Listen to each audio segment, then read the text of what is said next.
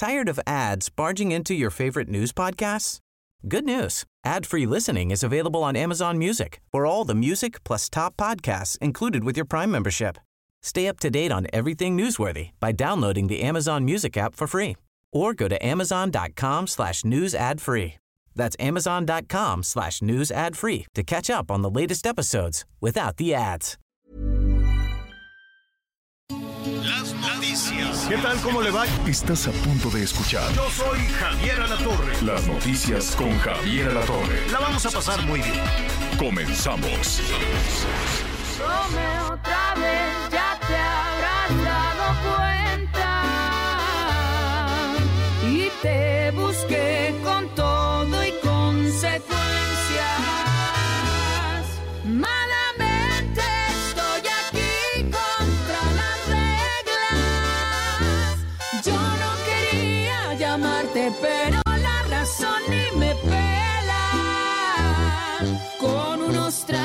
encima se me abrió la herida y me traicionó la tristeza. Malamente el corazón no me obedece. Válgame Dios, qué buena canción, pero es que está buena para, ¿para qué será Miguelón? ¿Para viernes de mal de amores? Y ya, y ya un poquito más tarde son, ¿no? Ya, Y ya más entraron tarde son. tequilas. Ya cuando empiezan las calmaditas. qué bárbaro. Oye, qué voz tiene eh, Yuridia, la verdad. Y esta canción está buenísima. Se llama Malamente.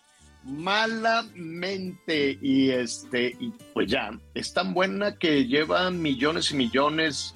Ya sabes que en el YouTube, que en el Spotify, que todo esto. Entonces, pues es una canción muy, muy buena de, del gallo Elizalde, pero pues con la voz de la Yuridia, que la vamos a invitar. Me cae súper bien la Yuridia. Malamente, a ver, póngale por favor. Malamente estoy aquí contra las reglas. Yo no quería llamarte, pero la razón ni me pela. Ya ves. Tragos encima. Pero no, ya la razón, la razón ni me pela. Ay, Dios santísimo de la vida. Oiga, qué gusto saludarlo. Muy buenas, muy buenas este, tardes en una parte del país, en otros eh, allá en la parte, en la costa Pacífico, en el noroeste, pues buenos días, ahí atención porque hay un huracán. Qué buena noticia. Y cualquiera dirá, pero ¿cómo? ¿Qué te pasa, La Torre? ¿Qué te pasa, Miguelón? Qué buena noticia que tenemos un huracán que ya avanzó a categoría 4, está potente, pero un poquito antes de tocar tierra, si va a ir un poquito de refilón porque ya está modificando su está modificando su trayectoria un poquito, se va a meter ahí en el mar de Cortés. Pero pues les va a llegar ahí en, eh, va a ir bordeando eh, Baja California Sur, ahí en Los Cabos, pues sí les va a hacer un batidero, pero nada, nada, eh, esperemos, esperemos que nada de, de alguna consecuencia grave, porque puede disminuir su capacidad. Ahorita es un animalón, es categoría 4. ¿Por qué le digo que es una buena noticia? Porque el 80% del país está en sequía e incluso algunos estados en sequía extrema, lo nunca visto, no hay gota de agua. Bueno, yo hoy por la mañana estaba sin gota de agua, pero eso es por la Comisión Federal de Electricidad, ya al rato les cuento.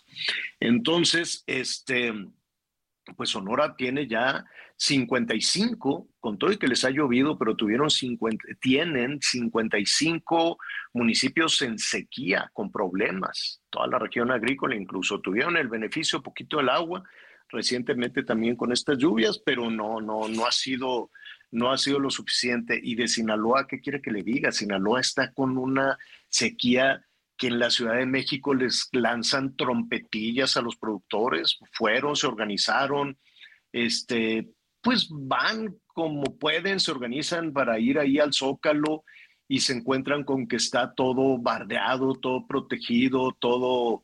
Es imposible que los escuchen en Palacio Nacional, imposible.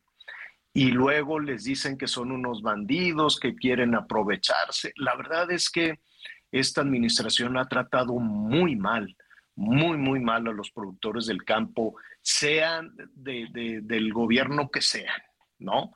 Este, y ahí el gobernador de Sinaloa no les dijo, pues vamos a ir a saltar a las empresas, pues ¿qué es eso? ¿Qué fue eso?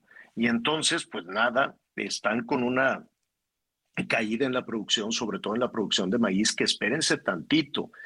La Ciudad de México, porque no batalla en nada. La Ciudad de México, como están todos los poderes aquí, que es que los iban a sacar y demás, pero como no batalla en absolutamente nada, pues no se da cuenta de lo que significa la producción de maíz, no se da cuenta de lo que significa la producción de trigo, la producción de frijol. Vamos a tener un incremento en los precios. Acuérdese, luego no me gusta, Miguelón, decir se los dije, pero se los dije. Vamos a tener las consecuencias de todo esto, de todo este descuido y de todos estos fenómenos de sequía el año entrante cuando la gente empieza a decir, oye, ¿y por qué subió esto y por qué subió aquello? Pues porque está seca la tierra, está seca, pero pues aquí como están en pleitos, este, queriendo este, desaparecer el poder, el poder judicial, desaparecer el poder judicial. Esa, eh, de pronto no nos sorprenden las cosas y esto lo veíamos con con Cuba, con Venezuela, con cosas así.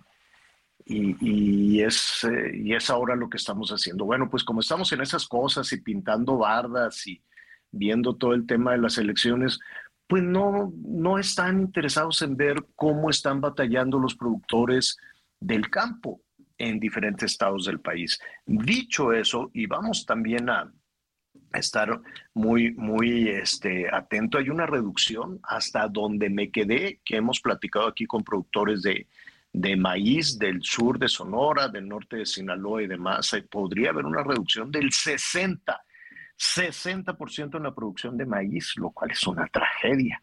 ¿Y eso por qué? Pues porque no hay agua. Entonces, que este huracán se desvíe un poquito, no, no, en su trayectoria, un poquito, y este, se dirija hacia el mar de Cortés y con ello hacia Sinaloa, pues la verdad es que independientemente de los ventarrones, eso hay que estar, eh, estar muy atentos, pero eh, déjeme rápidamente ver, pues sí, va hacia, hacia Culiacán. Sí, se está, corriendo esa zona y se prevé que para el domingo, Javier, esté por ahí en la zona de Baja California Sur. Pero nada más rozando así la, la puntita de la península, si no me equivoco, se interna a, al, al, mar de Cortés. Correcto. Y, este, y les va a caer allá con todo el tierra categoría 2. Sí, categoría 2 que, este, pues sí, va a haber ventarrones y todo esto, pero lo importante, nada más precaución con las lluvias, ¿no? Porque pues, llegan en exceso. Ojalá se aproveche, ojalá se tenga la infraestructura. Las presas, pues están al veintitantos, entre 20 y 25%. Entonces, este, por más que se anuncian que les vamos a llevar agua a Badiraguato, que les vamos a hacer presas, que les vamos a hacer, pues yo fui ahí a, ver cómo estaba toda la cuestión de la obra hídrica y que estaban haciendo rifas y concursos y terrenos y que todo, este, pero pues las presas, tú puedes construir todas las presas que quieras, Miguelón. Tenemos como tres mil presas, pero están secas. ¿Por qué? Porque una cosa es hacer la presa y otra cosa, en lugar de invertir en estar haciendo más presas, moderniza eh, los sistemas del campo, lleva tecnología. Vamos a modernizar, vamos a cambiar la forma de utilizar el agua, porque luego también se le van encima a todos los productores. Es que ustedes se llevan el 70, 80% del agua. Pues sí, porque no está tecnificada, porque no ha llegado la tecnología, porque todo se lo gastan empresas para que les pongan su nombre a los políticos. Presa fulana de tal. Y si hacen un sistema de riego inteligente, con tecnología adecuada para, para que los trabajadores del campo puedan producir, pues no se va a notar. Y obra que no se nota, pues no les da votos al partido que sea. De, eso viven. ¿Tú crees que saben? ¿Tú crees que los que gobiernan saben echar semilla, abrir un surco, eh, ser eficientes con el agua? Claro que no saben, nada más saben de andar ganando cosas por el estilo. Me enojo y no me quiero enojar. Entonces, la buena noticia es que ya va el agua para la próxima semana, para, más o menos cómo están los, las fechas del huracán Norma, Miguelón. Mira, eh, se prevé que para el próximo, para el próximo domingo esté ya precisamente llegando eh, a tierra, de acuerdo aquí con el dato, del dato de, Conagua, Javier, ya incluso podría llegar como depresión eh, depresión tropical. Pero hoy y mañana se, prevé que sea, que sea lo más fuerte hasta que finalmente el domingo esté ingresando aproximadamente a las 6 de la mañana, pero como depresión tropical. Entre el, el, incluso parte del domingo también, entre sábado y domingo, es cuando estaría tocando parte de la punta de, de los cabos, de, de la zona de Baja California Sur. Bueno, pues ahí está. Va para allá. Este, acuérdese que todo puede, que el, que el, rumbo puede, puede cambiar. Eso sí, cuidado con los aguaceros de nueva cuenta en Jalisco. Cuidado en Colima, que ya la semana pasada estuvieron batallando también con, con las lluvias. Decían otra vez en la Ciudad de México, no, no pasó nada. A ver, nuestros amigos que nos están escuchando allá en Jalisco, ¿será verdad lo que se dice en la Ciudad de México? cuando preguntaron, oiga, pero los, los afectados allá en Jalisco, en Guerrero, no, no, no pasó nada. Bueno, si perdiste tu carro, si se, mete, se metió el agua, si lo que sea, si la gente perdió sus, sus cosechas, pero pues le digo que la Ciudad de México está, está muy lejos. Hoy vamos a tratar un tema de salud fundamental en, eh, en el mundo, en el mundo, es eh, la lucha contra el cáncer de mama. Lo primero, lo primero es poner sobre la mesa el tema, que se hable del tema. La palabra cáncer, eh, Miguel, nos sigue costando mucho trabajo a todos, a los señores, a las señoras, a las familias. Sigue siendo por alguna razón, tal vez por lo, por, por lo que sucedía alrededor del cáncer que, pues que en muchas ocasiones pues no se tenía remedio y demás. Tal vez por eso es que se hablaba en voz baja, ¿no? Se decía, no, que no, pues tiene cáncer, ¿no? Todo se hablaba, se hablaba en voz baja. Pues no, ya este, hay que hablarlo en voz alta porque eh, las cosas han cambiado mucho y han cambiado a una gran velocidad. Las cosas pueden cambiar, el cáncer se puede curar, la gente puede recuperar su vida, puede tener calidad de vida, puede, ¿no? Después de los eh, tratamientos y las calamidades y lo que usted quiere y mande, del susto, de cómo la dinámica de las parejas y cómo la dinámica de las familias este, se modifica pero afortunadamente las cosas han cambiado y han cambiado eh, mucho por, la, por, por, por tomar decisiones a tiempo, Miguel. Tomar una decisión a tiempo para las mujeres, para los varones, hace toda, toda la, la diferencia. Y hoy, pues es el día precisamente para eh, concientizar, para llamar la atención sobre este tema, ¿no? Así es, 19, 19 de octubre, Día Mundial para la Prevención contra el Cáncer de Mama, y en donde, de efecto, el llamado más importante es la autoexploración y realizarse por los estudios eh, pertinentes de manera periódica para evitarlo. Sí, lo han dicho los expertos. El día de hoy vamos a platicar incluso con gente de FUCAM, junto con Grupo Andrade, pues ha estado haciendo campañas importantes, Javier, en donde, bueno, pues lo que dicen que detectarlo a tiempo, en efecto, es la diferencia, y pues, perdón por la palabra tan dura y directa, entre la vida y la muerte. Sí, claro. Sí, claro, y tomar las decisiones con tranquilidad, ¿no? Porque una, una cuestión importante, fundamental, importantísima para cualquier este, persona, es tener la voluntad eh, de salir adelante, porque muchas personas, pues sí, entre el susto, el miedo y demás, se derrumban y, tienen estos pensamientos este, negativos o, se quedan pues paralizados ante una situación este, como esta. Y no, la verdad es que hay que este, tener una tener una pues una actitud mucho más positiva y estar resueltos a que mira las cosas han cambiado mucho el desarrollo científico, la tecnología, todo ha cambiado mucho.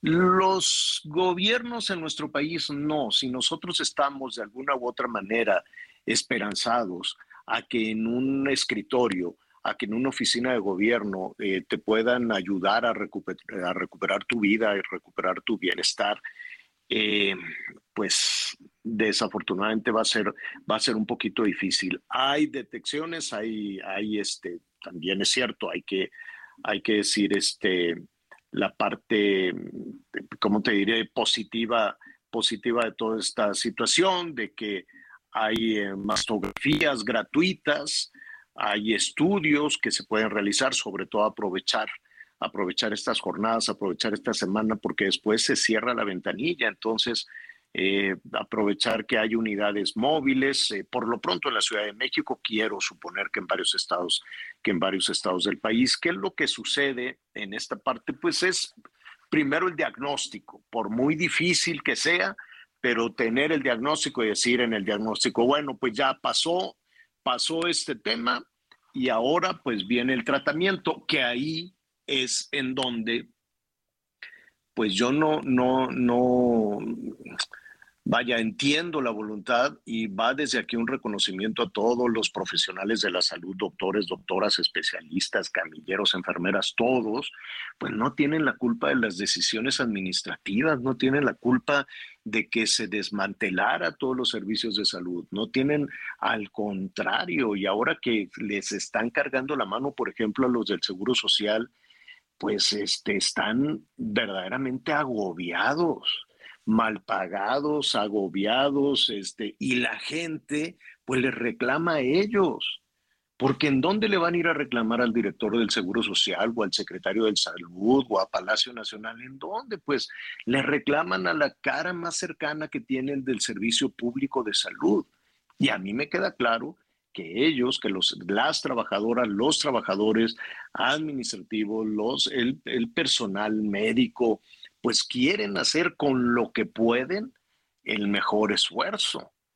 Pero cuando el dinero se usa para otras cosas, cuando el dinero se usa para, pues, pues ya lo sabemos, para el, tren y, para este, pues, los aeropuertos y a fuerza quieres que eso jale y que eso funcione, pues vas a necesitar el dinero de lo que sea, incluido la posibilidad de salvarle la vida a una, a una persona.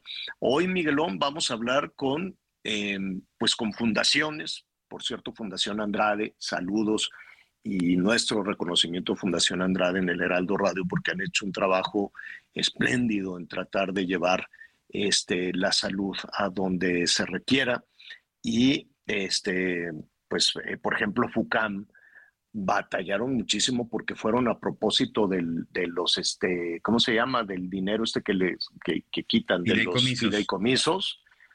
este, pues fueron de los, empezando, empezando este gobierno, ahí les Ese y para los niños con cáncer.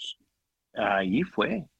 Los niños con, cáncer y también a las mujeres que estaban en, en los tratamientos ahí en el FUCAM fue de los primerititos que los castigaron y les dijeron no hay dinero para eso. ¿Por qué?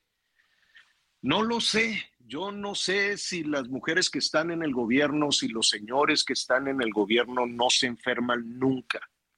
Parecería.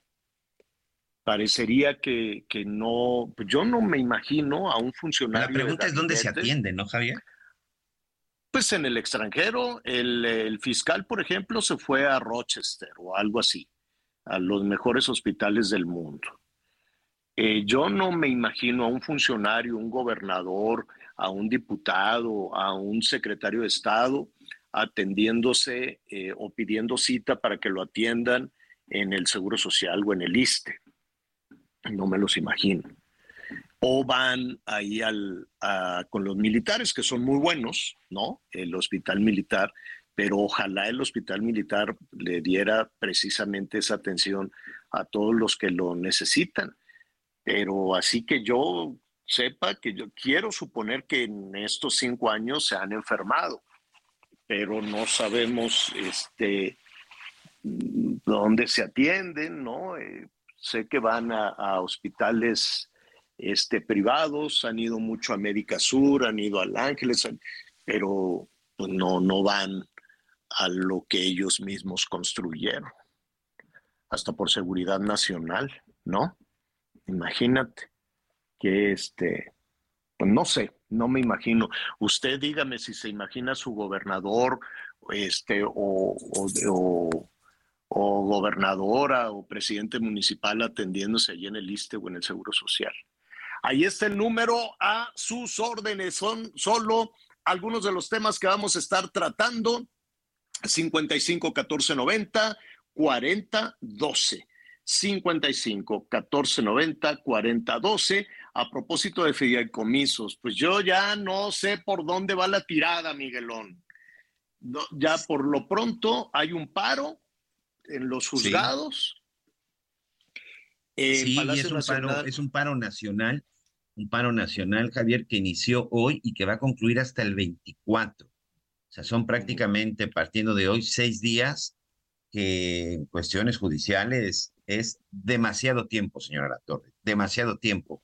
Yo no sé si alguien que esté llevando a cabo un proceso, que esté iniciando un proceso, un amparo, lo que tú quieras, de repente le digan, no, pues, ¿sabes qué? Te tienes que esperar porque ya advirtieron, solo se van a atender situaciones urgentes y a distancia, urgentes a distancia y por lo pronto son seis días. Y pues bueno, los dichos en Palacio Nacional, pues evidentemente pues no ayudan para nada, ¿no? yo creo que, están, trabajen. Yo creo que están bien, no, no sé qué Mira, en, en, la, en Palacio Nacional, pues le ha tocado, nos ha tocado a todos un poquito de bullying también, ¿no? Este, pero pues estas trabajadoras, trabajadores que están asustados porque dicen, oye, me van a quitar el dinero. Y escuchar como respuesta que qué bueno, que al cabo ni se ocupa.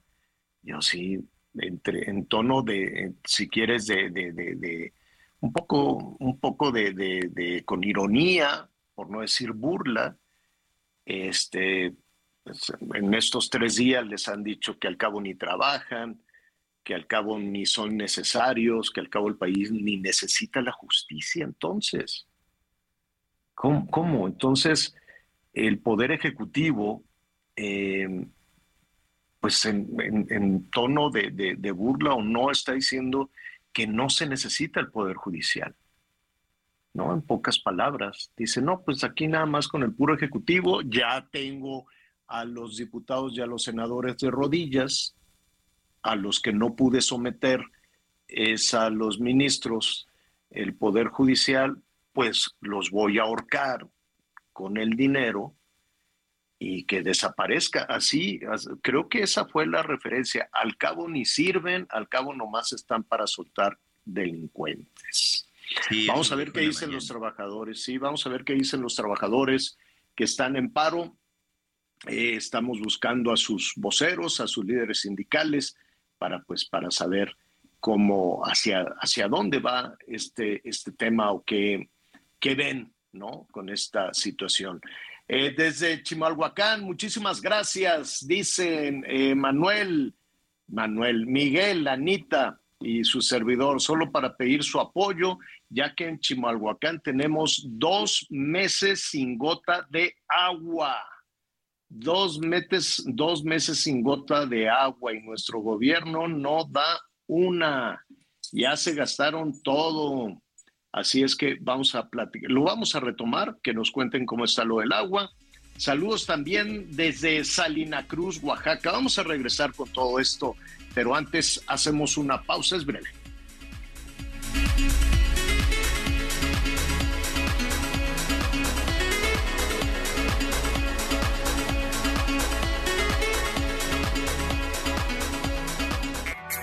Infinity QX80, la expresión de lujo en un diseño poderoso. Ahora, con 36 meses sin intereses o bono flexible. Descúbrelo en Infinity Polanco, Calzada General Mariano Escobedo 476, Anzures. Teléfono 5590-357748. Válido del 3 al 31 de octubre. Cat promedio del 10.7% sin IVA para fines informativos. Consulta www.infinity.mx diagonal promociones.html.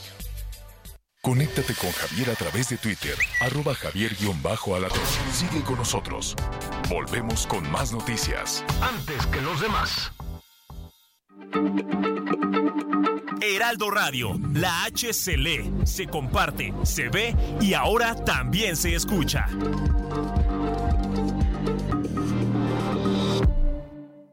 Todavía hay más información. Continuamos. Vive la pasión del tenis profesional del 23 al 28 de octubre en la Ciudad Deportiva de Tampico. Las mejores jugadoras del mundo estarán de vuelta. Entrada general 50 pesos y entrada a estadios desde 150 pesos. Adquiere tus boletos en www.showbizticket.com.mx. Pasión, garra y entrega vive al máximo el Abierto Tampico 2023. Síguenos en nuestras redes sociales. Abierto Tampico para las promociones. Las noticias en resumen. En Oaxaca fue asesinado el síndico de San Martín Itunioso junto a su familia. Las víctimas fueron identificadas como Andrés Guzmán Rodríguez y su esposa María de Jesús Francisco, así como su hija Marlene Guzmán. Tras el ataque armado, el vehículo en el que viajaba el síndico fue incinerado con los cuerpos en el interior. El presidente Andrés Manuel López Obrador confirmó que el subsecretario de Gobernación Alejandro Encinas Rodríguez renunció al cargo. su lugar nombró al ex procurador fiscal Félix Arturo Medina Padilla.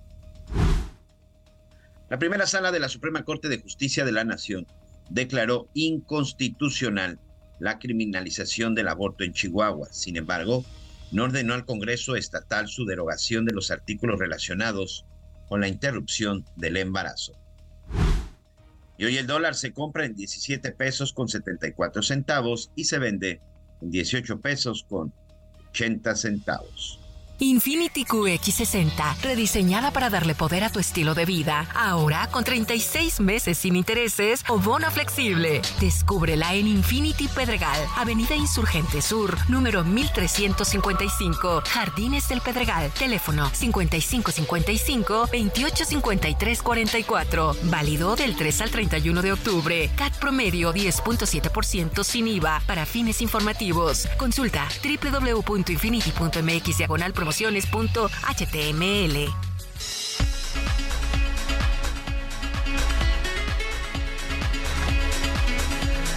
Bueno, bueno, muy bien. Muchísimas gracias por todos sus llamados, por todos sus comentarios, algunas llamadas también. Eh, algunas personas nos están preguntando cómo pueden ponerse en contacto con, con el FUCAM. Y bueno, pues les tenemos buenas noticias porque en un momentito más vamos a estar eh, platicando precisamente con el director médico de, de FUCAM en un, en un momentito más. Nada más, eh, Miguel, me quedé pensando en los anuncios ahora que, que hablábamos del FUCAM y de cómo ha batallado, de cómo batallaron nada más arrancar este gobierno. Otra de las cosas que se tendría que, eh, que saber por lo pronto o que investigar alrededor de López Gatel, independientemente de la tragedia que fue el manejo de la crisis del COVID. Y, y pues anda ahí como si nada. Yo recuerdo, eh, pero me, me, faltan todavía algunos datos, pero cuando le cortaron el dinero al, eh, al FUCAM, a esta fundación que tanto esfuerzo y que tanto bien ha hecho a miles y miles de mujeres, pues Hugo López Gatel dijo que pues que no, que no era, ya sabes cuando decían esto de, de que no era que, de que era legal, pero que no era decente, que siempre tenían esa, esa argumentación. Entonces, cuando les cortaron el beneficio, cuando les cortaron los, los recursos, pues dijeron, pues miren, no se, no se necesita el FUCAM, ¿no? Ya no se les va a dar, palabras más, palabras menos, ¿no? Ya no se les van a dar eso, el eh, financiamiento porque no es eficiente, porque no es transparente, ¿no? Lo que siempre dicen.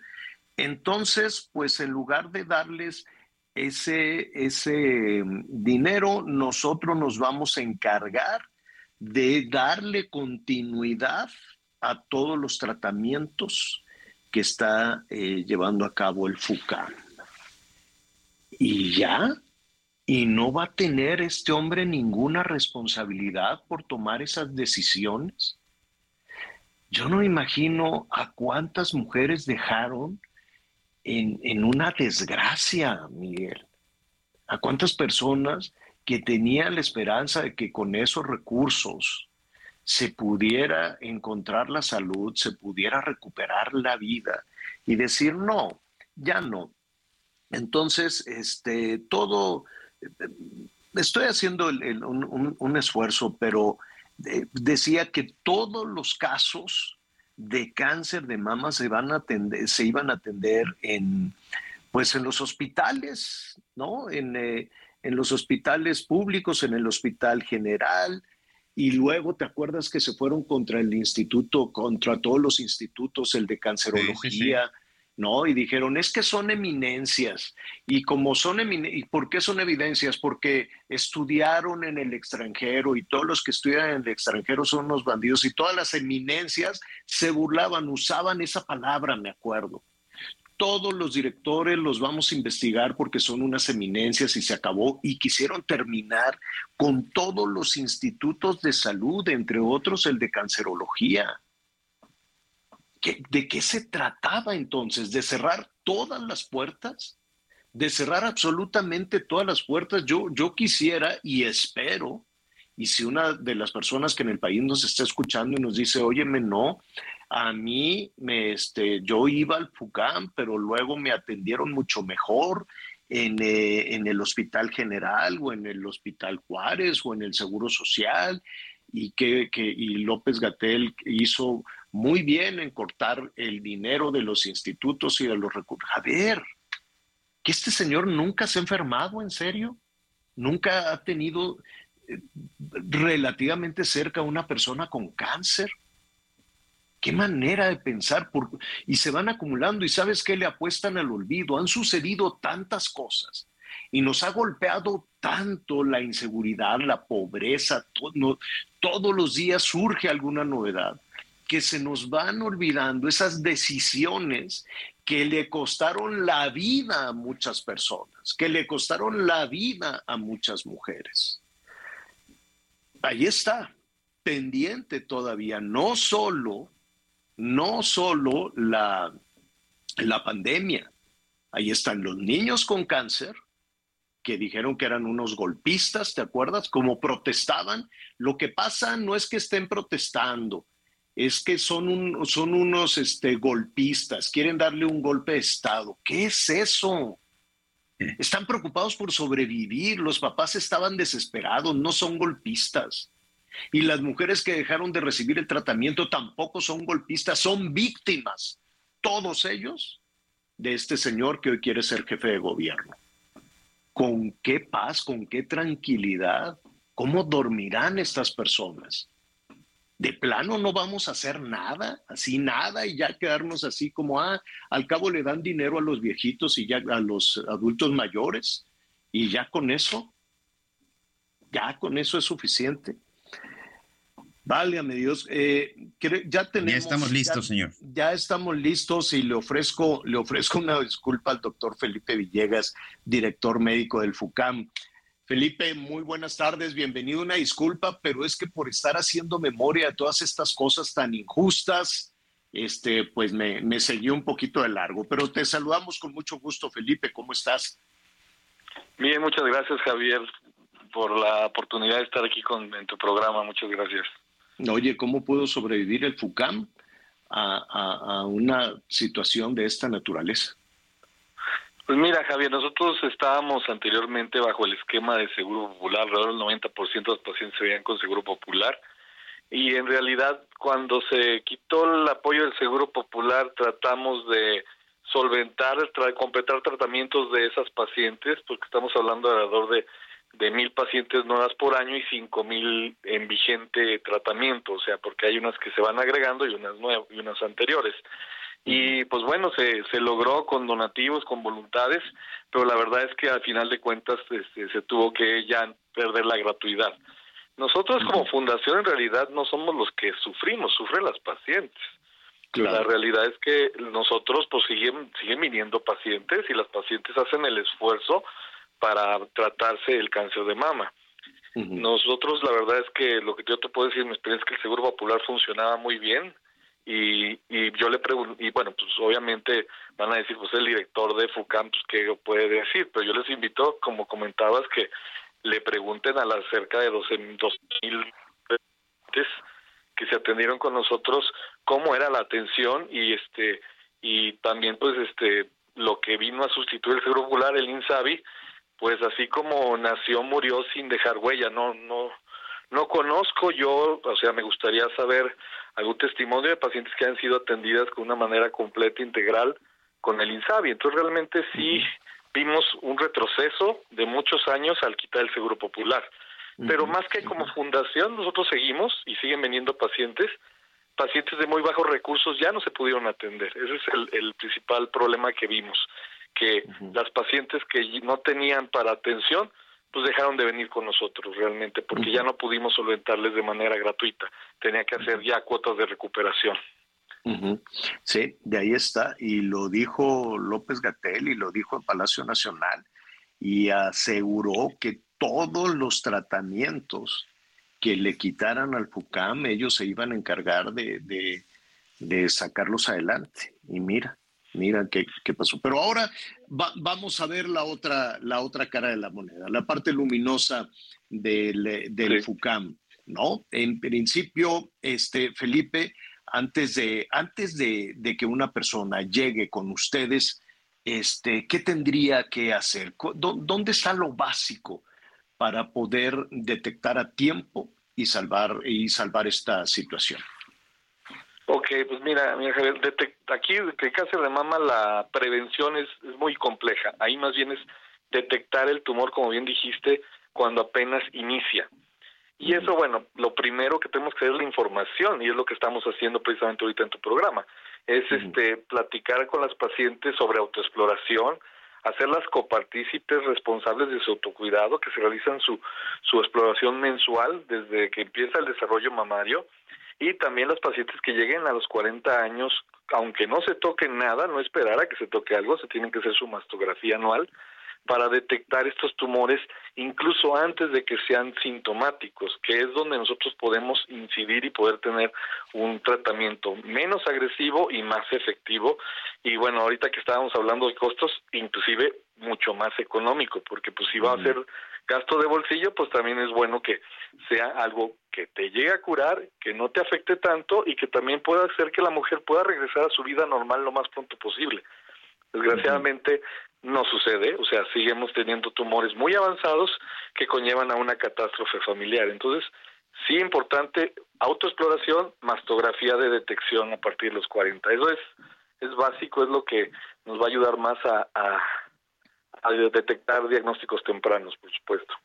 Así es, ya eh, vamos, a, vamos a adelantarnos un, un poquito. Eh, cuando se tiene, ¿en qué momento después de, de, una, este, pues no sé, alguna, alguna señal de, de, alerta, alguna, pues no sé cómo decirle, alguna bolita, en fin, de la autoexploración. Eh, ¿En qué momento debe eh, una persona, en este caso una mujer, acudir con un especialista? O, bueno, te lo pregunto más directamente, ¿cuál es la primera ventana cuando hay una sospecha, por ligera que sea, ¿qué es lo primero que se tiene que hacer? Lo más común, alrededor de 7 de cada 10 tumores, es se toca el nódulo. O sea, se llega a tocar un nódulo, no siempre que se toque necesariamente va a ser cáncer, pero con la autoexploración se puede llegar a tocar una bolita. A veces no se toca nada, pero se ve retraída la piel o cambios en la piel o a nivel de la axila.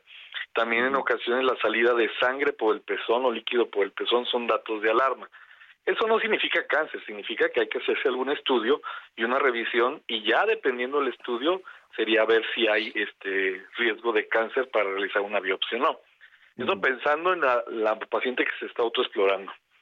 La otra es la paciente que se hace su mastografía, no se toca nada, se hizo su autoexploración y no tocó ningún nódulo, pero en la mastografía vemos algo aún antes de ser detectable por la exploración. Ese es lo ideal.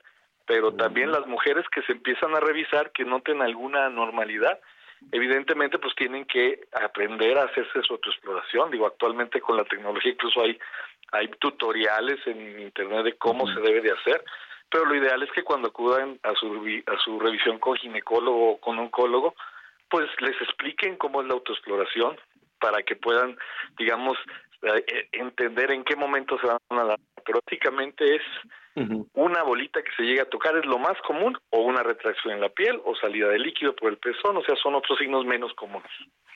Doctor, platicábamos al principio del programa em, que, algo, algo importante, uno es que la palabra cáncer, pues ya no se diga en voz baja, ¿no? Eh, se decía en voz baja, se quiere evitar, porque pues porque sigue dando mucho miedo y porque sigue generando pues, eh, pues muchísima, muchísima incertidumbre. Eh, corrígeme si me equivoco, Felipe, pero el cáncer, como cualquier otra este, situación de salud, pues se requiere eh, decirlo en voz alta, enfrentarlo y tener actitud, ¿no? Una, una, una, actitud positiva creo que ayuda muchísimo. Emocionalmente el cáncer es, es también un enemigo muy poderoso. Sí, sí, por supuesto. De hecho, nosotros recomendamos que, al contrario, informarse más de lo que uno tiene. O sea, normalmente el no saber llega a ser peor porque incluso hay muchos pacientes, muchos familiares de pacientes que dicen, no le diga a mi mamá que tiene cáncer y resulta ser peor porque la, la familiar está yendo a una unidad oncológica, a lo mejor está recibiendo quimioterapia y pues dice, no me, ni siquiera me quiere decir qué tan grave estoy. O sea, la paciente no, no es tonta, o sea, la paciente se se da cuenta, pero se da cuenta que le están ocultando algo. Lo mejor es que conozca lo que tiene, que sepa en qué, en qué momento está, que sepa, y, ojalá estemos en un momento en el que se pueda curar y que, cómo nos puede ayudar a nosotros como médicos para salir adelante, porque no nomás es lo que le demos, no nomás es es el tratamiento que va a recibir, es la actitud ante ese tratamiento, las recomendaciones que le vamos a hacer, y si no sabe que estamos enfrentando a esa enfermedad, pues no nos va a poder ayudar tampoco. O sea, es necesario que sepa, que conozca su enfermedad, en qué momento está y cómo va a poder salir adelante de eso.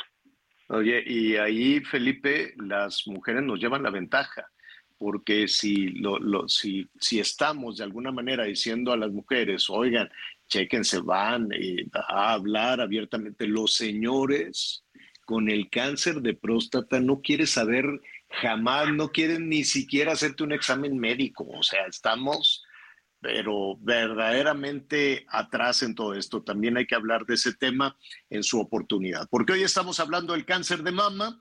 Eh, te están preguntando cómo entrar en contacto con, con FUCAM, este, las personas que tengan recursos, pero que quieran atenderse eh, eh, con ustedes, lo pueden hacer o, hacen una, una evaluación de, de, de la situación económica de los pacientes. ¿Cómo es?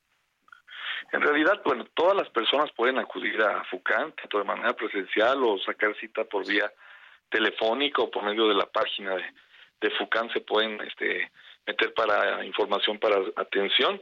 O sea, todas las pacientes pueden llegar y solicitar la cita o preguntar, no hay una limitante. Sí, actualmente, como te comentaba, se maneja bajo cuotas de recuperación. Todavía tenemos este algunos tratamientos que podemos llegar a dar de manera gratuita, pero no es por un sistema público, sino es por donatarios, que o sea, hay gente que, que afortunadamente hay una voluntad de, de donación y todavía tenemos la opción de algunos tratamientos poder apoyar, algunos otros no, o sea, ya es como una parte de la paciente y otra parte por parte de donaciones y este y pues en realidad pues acudir a FUCAM, hablar por teléfono, cualquier persona puede acudir.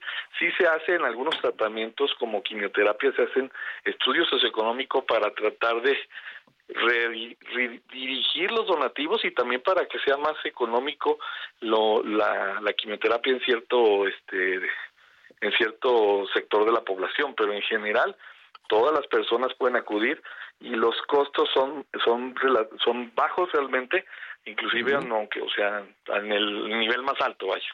Entonces, porque sí somos un lugar que eficientiza los recursos, esa es la idea, porque nos dedicamos a esto específicamente. Mira, y se dijo, y se dijo todo lo contrario, ¿te acuerdas? Qué, qué, qué, qué situación tan. Pues mira, ya para qué nos quedamos en, en, esa situación, seguir adelante y que cada quien en algún punto se haga responsable de sus actos, ¿no? Y, y, y ver el daño, el daño enorme que, que se hizo en ese momento. Y ahorita andan de candidatos como si nada, como si nada hubiera pasado. Pero bueno, es otra cosa. Teléfono, redes sociales, cómo entrar en contacto con, con FUCAM. Mira, el teléfono 5 56 78 0600. Ahí pues ya lo va a atender un operador y ya, ya lo podrá dirigir. Por redes sociales pues es fucam.org.mx, o sea, está en Instagram, Facebook, pueden encontrar este también la página de estoy viendo la página está todo dar. Tienes una tienda ¿qué venden qué venden en la tienda ah, tenemos la tienda rosa que vende muchos artículos relacionados al al cuidado de la de la patología mamaria también algunos para con motivo de, del cáncer de mama, de la lucha contra el cáncer de mama, y esa tienda ha ayudado a muchas pacientes, o sea, de hecho, de esa tienda hemos sacado tratamientos completos para pacientes de muy bajos recursos. Es una de las otras ingresos que tenemos a través de la tienda rosa. Entonces también es una, y, y, la verdad es que tiene pues, de todo, o sea, hasta para para recuerdos, para, para no sé, o sea, y pacientes que inclusive hacen productos para venderse en la tienda también. Lo que tienen con una letra chiquititita y casi hasta el final y que debería estar hasta, de, hasta arriba y en, en, en, en capital, en, grande, es donar, ¿no? Entonces, ah, creo, que creo que hay que hacerle esa modificación porque es fundamental. Va un aplauso para ti, y para todas las fundaciones que, que, están haciendo este esfuerzo enorme por llevar calidad de vida, por llevar felicidad. Mira, ahora que estamos tan enojados, tan peleados, tan, tan ¿no? desesperanzados de muchas cosas, cuando hay esta alegría en una casa de, de una persona que recupera la salud, es, es, algo que hay que aplaudir. Así es que por tu conducto, una felicitación a todas tus compañeras, a todos tus compañeros, doctoras, doctores, todos los profesionales de salud, enfermeras, camilleros, en fin, todos, todos los involucrados en, en la tarea de FUCAM. Felicidades y muchísimas gracias. No, muchas gracias a ti, Javier, y pues a, a invitar a todas las mujeres que tengan cualquier duda, cualquier este que toquen algo, lo que sea, que vengan con nosotros, tenganlo por seguro que no siempre va a ser cáncer, hay muchas mujeres que no acuden por miedo, al contrario, vamos a, quitarles ese miedo y dejarlas tranquilas y si es cáncer, pues lo vamos a detectar muy temprano y seguramente se podrá curar. Pero sí, les invito a que no dejen pasar tiempo. Nada, ahí está, y te están diciendo, oiga, yo voy a donar, nos están llamando de Valle de Bravo, dice, yo voy a donar algo para la tienda Rosa, dónde les llamo, cómo, o sea, te quieren donar cosas para que las puedan ah, vender ahí. Entonces, este, pues qué bueno, muy bien. No, pues allá a través de la página, como lo, lo comentaste, a través de, de, los teléfonos y pues sí nos todo todo suma, o sea, todos hay que unirnos contra esta lucha y todo suma, o sea, créanme que estaremos a este, ahora sí que a quien nos pueda ayudar siempre es bienvenida cualquier ayuda. Bueno, pues eh, pues ya está hay de todo, ¿no? Hasta tratamientos que, estén en buenas situaciones, en buenas condiciones, que no se hayan utilizado, hasta objetos, en fin, bazares, tiendas, cosas. Todo mundo puede ayudar al FUCAM, a la Fundación de Cáncer de Mama. Pues qué bien, felicidades, qué buena noticia, qué bueno que siguen adelante, qué bueno que no se rindieron, que no se dejaron caer Felipe, el doctor Felipe Villegas, director médico de FUCAM, un abrazo a todos allá en la fundación. Gracias, Felipe. Gracias a ti, Javier, que estés muy bien. Gracias. Oiga, pues qué, qué gusto, la verdad, que, que la gente quiera también apoyar. Excelente noticiero, gracias, dice Mari Carmen. Gracias, Mari Carmen. Saludos a Miguel. Podría preguntar al director de FUCAM si afectan los golpes en los senos. Se, se nos fue el doctor. Ay, porque se me fue. Muchas dudas, ¿eh?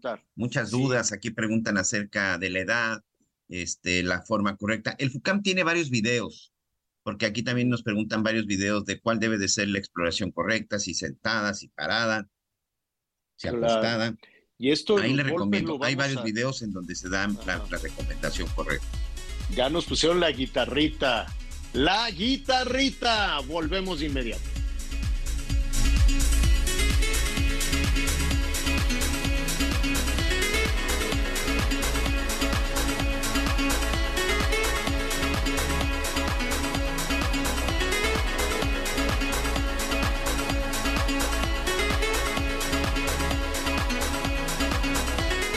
Conéctate con Miguel Aquino a través de Twitter, arroba Miguel Aquino. Toda la información antes que los demás. Ya volvemos. Heraldo Radio, con la H que sí suena y ahora también se escucha. Todavía hay más información. Continuamos. Abierto Tampico del 23 al 28 de octubre, disfruta del mejor tenis del mundo en Tampico. Boletos desde 150 pesos. Más de 15 restaurantes, firmas de autógrafos, juegos infantiles y mucho más. Garra, pasión y entrega. Ven y disfruta con nosotros. Boletos en www.showbizticket.com.mx. Síguenos en redes sociales. Las noticias en resumen. La frontera de Ciudad Juárez y El Paso regresó a su tráfico comercial fluido tras las órdenes del gobernador tejano, Greg Abbott, de retirar los retenes de revisión a los camiones. Este miércoles cruzaron las miles de cargas que se exportan, aunque los empresarios mexicanos advierten que aún hay más de 21 mil unidades varadas por el prolongado bloqueo. Y este miércoles se dio a conocer el fallecimiento de Carlos Alberto Gordoa Álvarez, piloto que participaba en la carrera panamericana 2023 murió luego de sufrir un eh, infarto en San Luis Potosí. Su acompañante, Cristian Ángeles, resultó con algunas lesiones.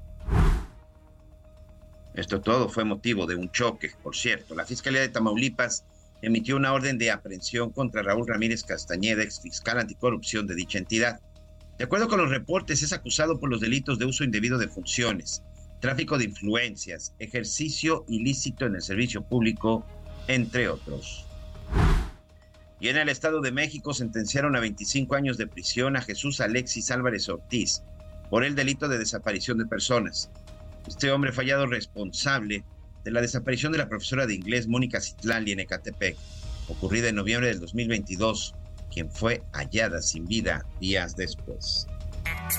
Infinity QX80, la expresión de lujo en un diseño poderoso. Ahora, con 36 meses sin intereses o bono flexible. Descúbrelo en Infinity Polanco, Calzada General Mariano Escobedo 476, Anzures. Teléfono 5590-357748. Válido del 3 al 31 de octubre. Cat promedio del 10.7% sin IVA para fines informativos. Consulta www.infinity.mx diagonal promociones.html.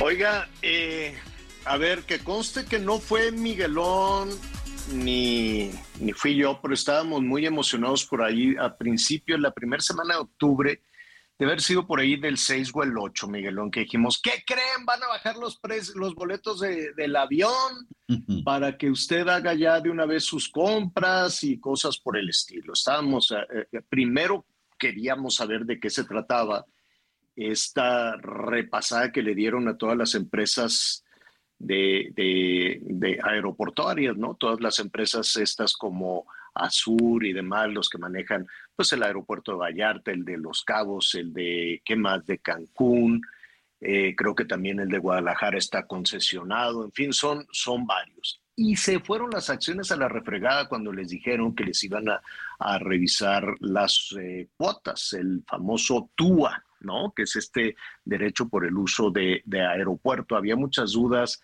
de qué se trataba.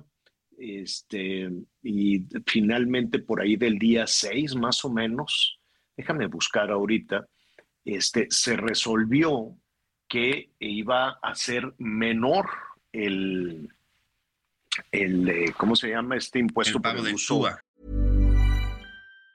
Tired of ads barging into your favorite news podcasts?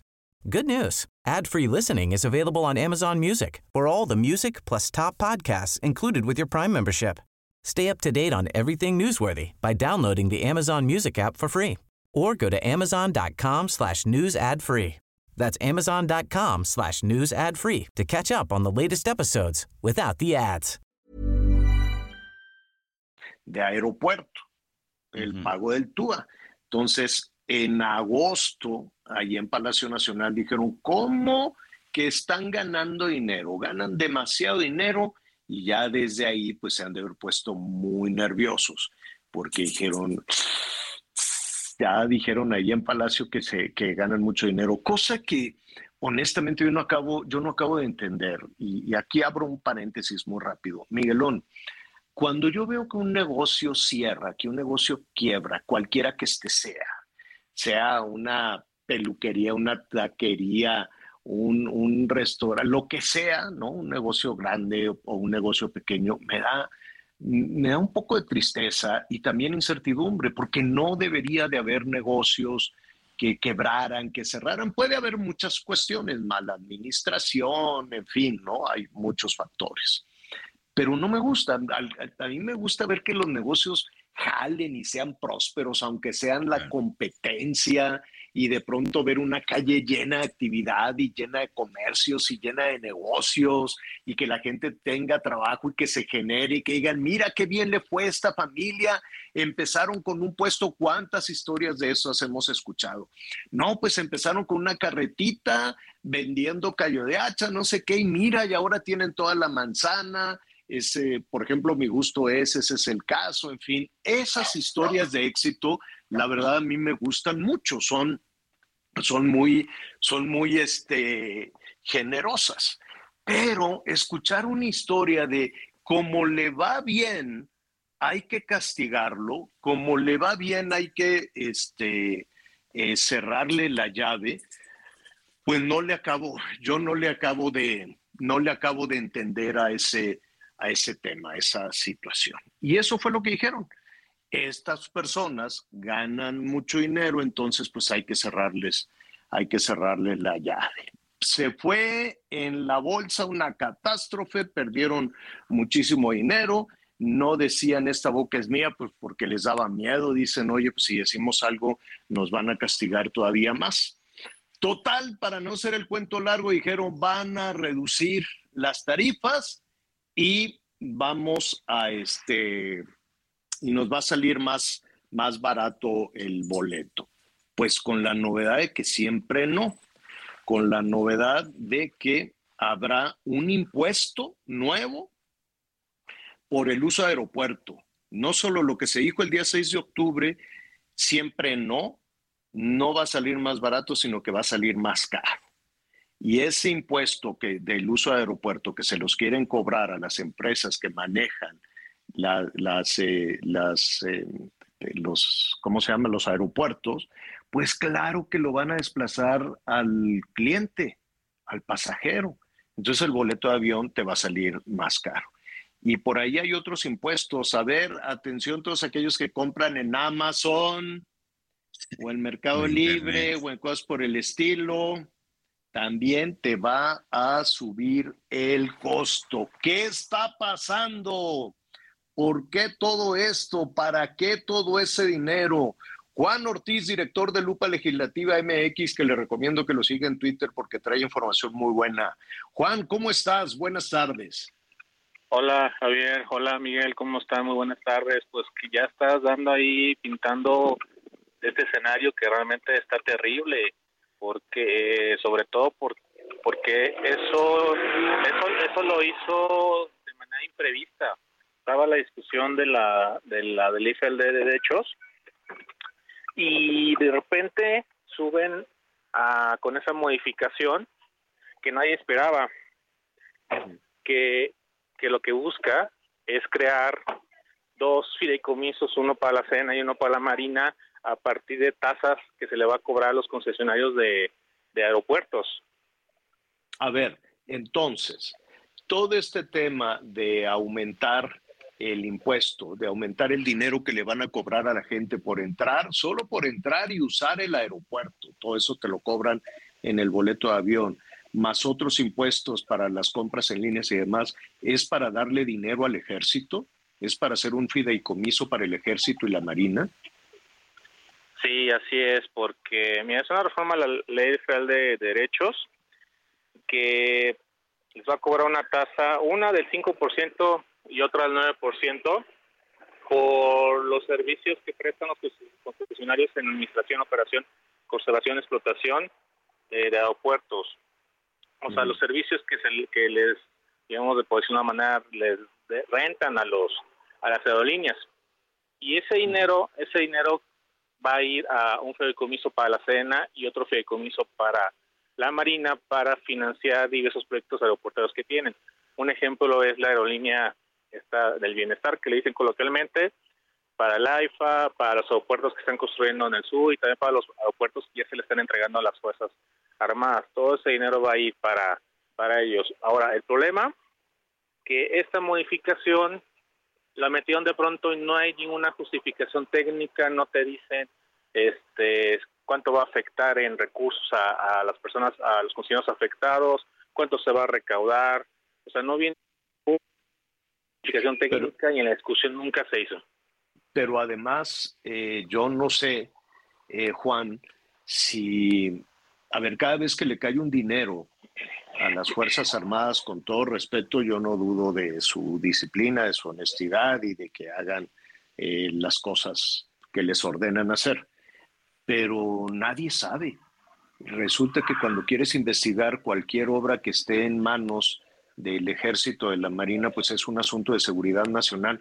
¿Dónde está el riesgo de la seguridad nacional cuando te quieres enterar de qué manera están utilizando el dinero público? de qué manera se están gastando el dinero de la gente. Yo creo que ese no es un tema de seguridad nacional, ¿o sí? No, por supuesto que no, pero al ser las Fuerzas Armadas se les hace muy fácil clasificar sus acciones bajo ese concepto. Ya pasó con el AIFA, te pongo un ejemplo muy sencillo. Cuando se estaba construyendo, la, ciudadanía pidió eh, el plan maestro, los avances de construcción y los clasificó como seguridad nacional que es una información que debe ser pública porque están construyendo una obra con recursos públicos.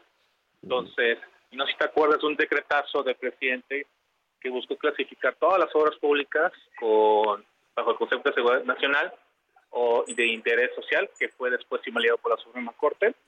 Entonces, se les hace muy fácil a las Fuerzas Armadas clasificar esa información y también existe esta preocupación, no sé si lo platicamos más adelante, Aparte se creó otro fideicomiso turístico para captar recursos para el Tren Maya, que es la misma preocupación.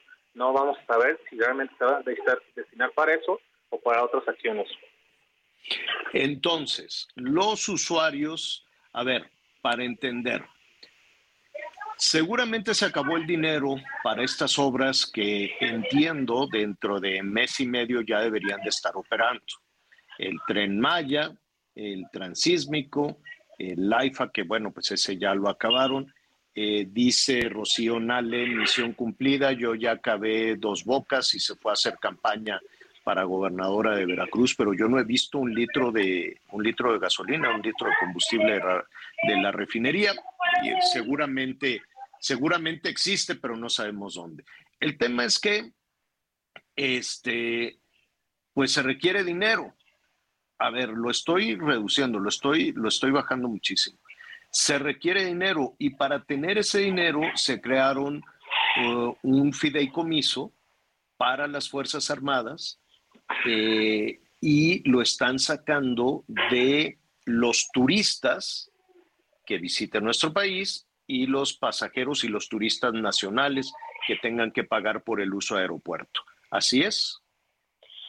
Así es, mira, por, por un lado, efectivamente, el mensaje que está dando y se reafirma porque tema aparte, están discutiendo en estos momentos la ley de ingresos que viene una deuda de 1.9 billones de pesos, precisamente porque ya no tienen dinero para terminar los, los megaproyectos y están pidiendo esa deuda. Entonces, ahora proponen tres fideicomisos. Estos que ya mencionaste, que es el fideicomiso para captar recursos de visas a extranjeros, que no lo dijeron, ocultaron esta información, investigamos, pero capta alrededor de 8 mil a 10 mil millones de pesos.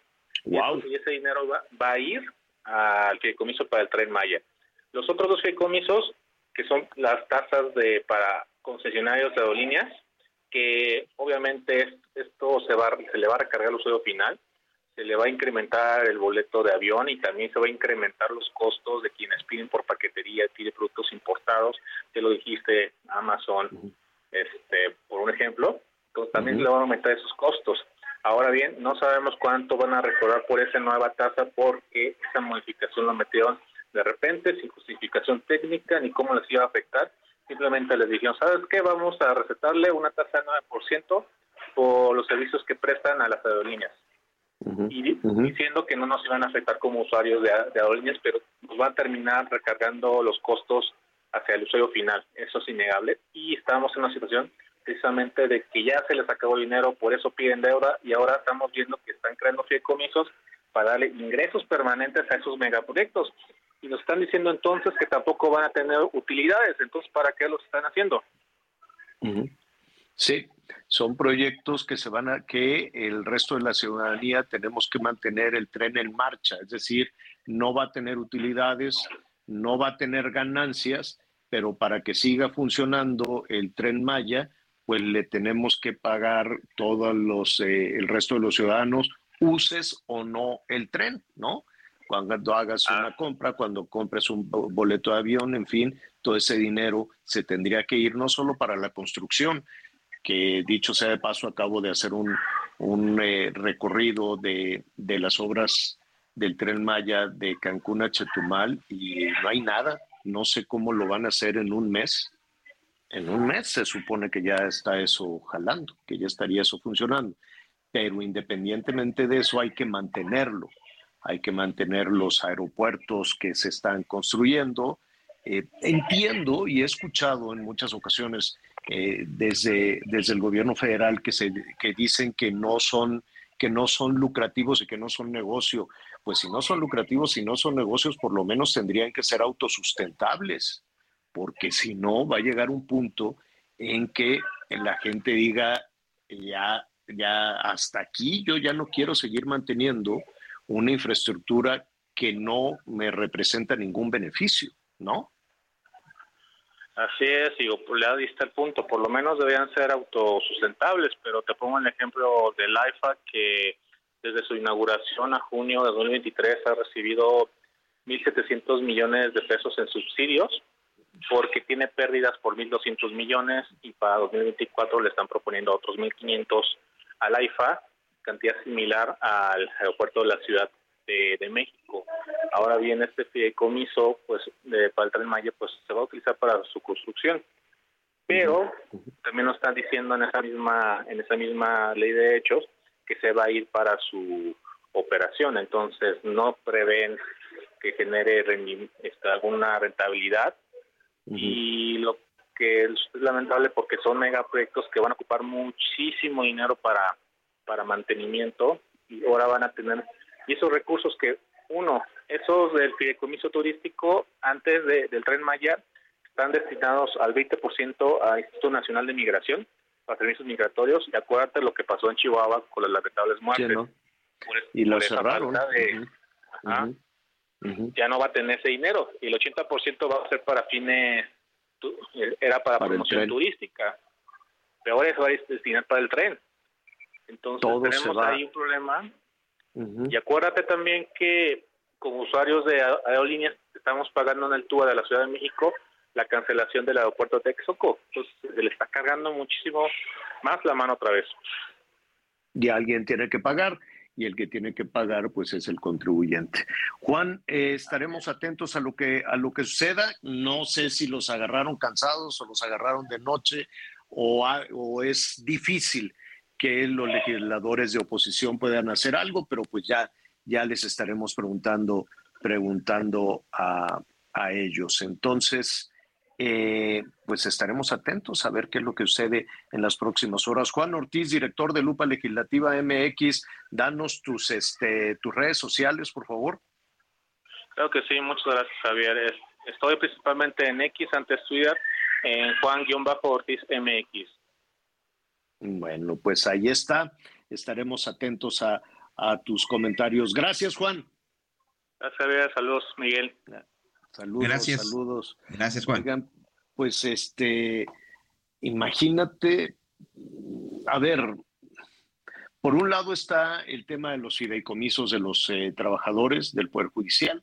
En Palacio Nacional se dice, no, no, no es lo mismo, eh, porque este dinero de los fideicomisos del ejército se necesita para pues para acabar esta obra y ya que la acabes, pues hay que mantenerla es, eh, cuesta trabajo, ¿no? Pensar en, en, la cantidad de dinero que se va a una obra que va a seguir jalando todavía más dinero de lo que representó su construcción.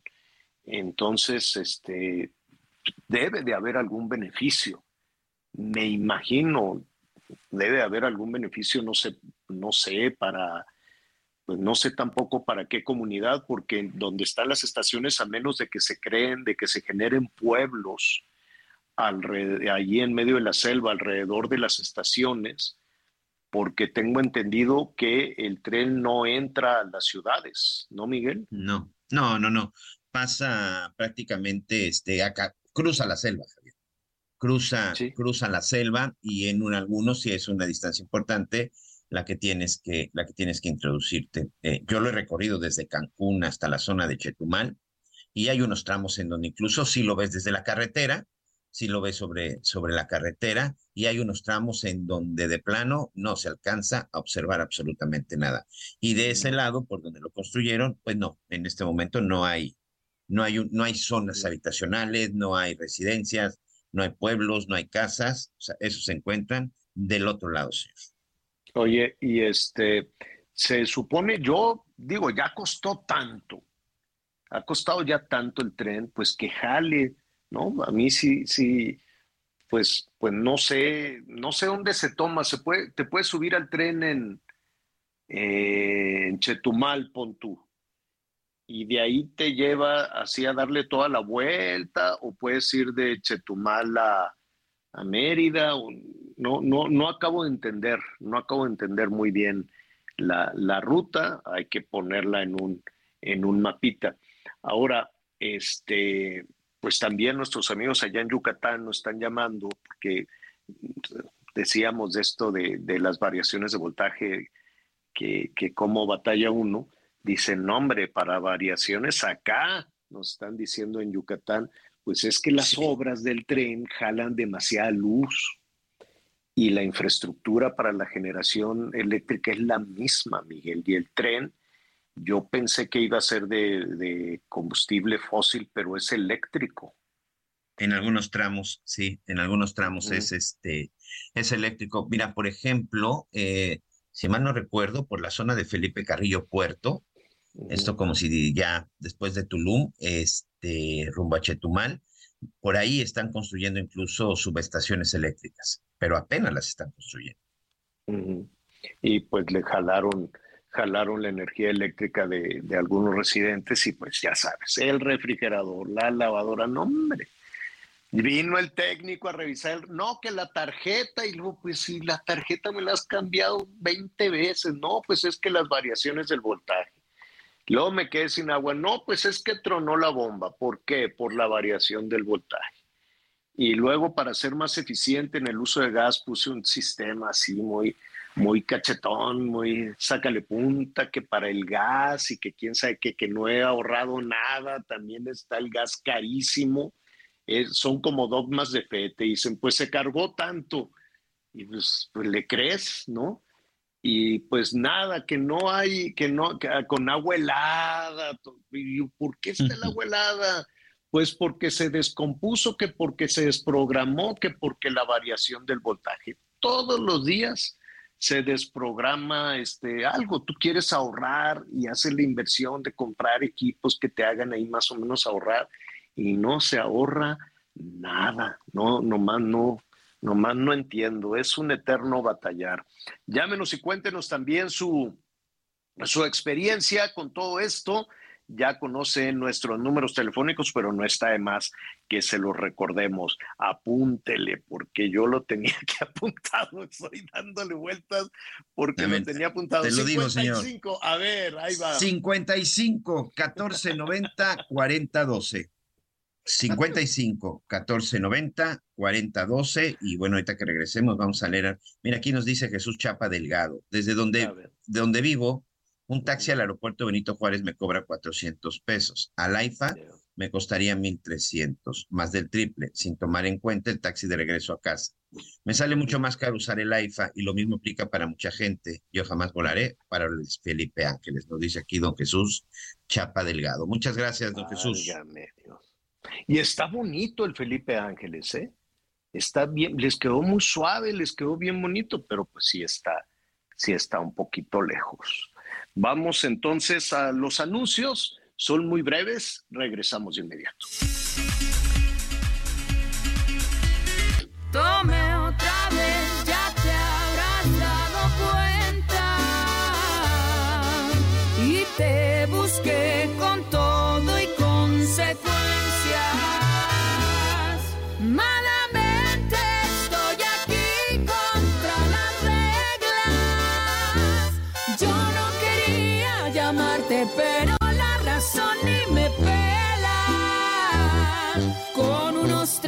tragos encima se me Conéctate con Javier a través de Instagram. Arroba Javier-Alatorre. Toda la información antes que los demás. Ya volvemos.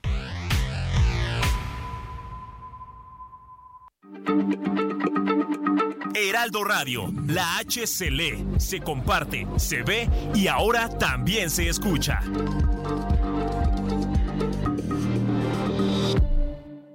Todavía hay más información. Continuamos. Infinity QX60, rediseñada para darle poder a tu estilo de vida. Ahora con 36 meses sin intereses o bono flexible. Descúbrela en Infinity Pedregal, Avenida Insurgente Sur, número 1355, Jardines del Pedregal. Teléfono 5555-285344. Válido del 3 al 31 de octubre. CAT promedio 10.7% sin IVA para fines informativos. Consulta www.infinity.mx diagonal promociones.html.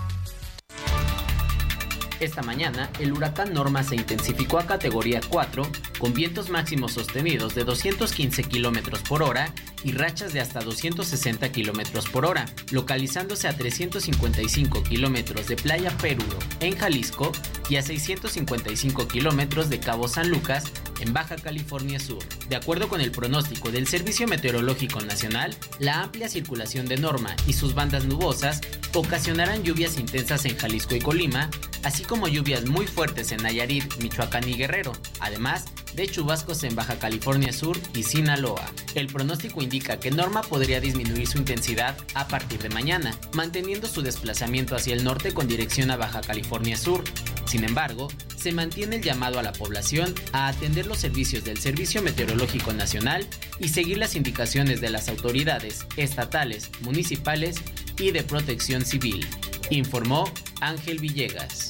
Eduardo Cervantes, exalcalde de Ixtlahuacán de los Membrillos en Jalisco, fue asesinado la tarde de ayer cerca de la carretera Chapala en un ataque directo. De este ataque se reportó también una persona que resulta herida y que acompañaba al ex primer edil cuando circulaba en un auto marca Toyota de reciente modelo en color gris. El ataque ocurrió cerca del ingreso a la cabecera municipal de Ixtlahuacán de los Membrillos, justo a un costado de la carretera Chapala en el sentido hacia Guadalajara. Cervantes Aguilar gobernó este municipio municipio en dos periodos, 2015 al 2018 y 2018 al 2021. El priista fue investigado por la muerte de Giovanni López, que ocurrió durante la pandemia y presuntamente por no portar cubrebocas fue detenido por elementos municipales quienes se les acusó de tortura hasta provocar su muerte.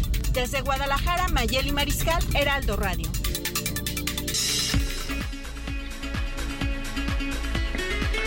Bueno, bueno, vamos a ver cómo están las cosas con las trabajadoras y los trabajadores del Poder Judicial, pero antes eh, déjeme comentarle en este tema de los juzgados. Yo no sé, Miguel, si, si esta, ¿cómo se llama la que era esposa? Bueno, no sé si eran formalmente esposa, pero la madre de los hijos de Miguel Araceli. Araceli Arámbula. ¿Habrá acudido a un juzgado? ¿Fueron sus abogados? El hecho es que le estaba pidiendo a Luis Miguel que, bueno, pues ahora que está con las giras y tan exitoso, pues que cumpla. Creo que no les había dado dinero a, a los niños que ya están grandecitos, ¿no? ¿Cuántos años tendrán los hijos de Luis Miguel? Eh, si no me equivoco, deben de andar entre los 15 y 16 años, Javier.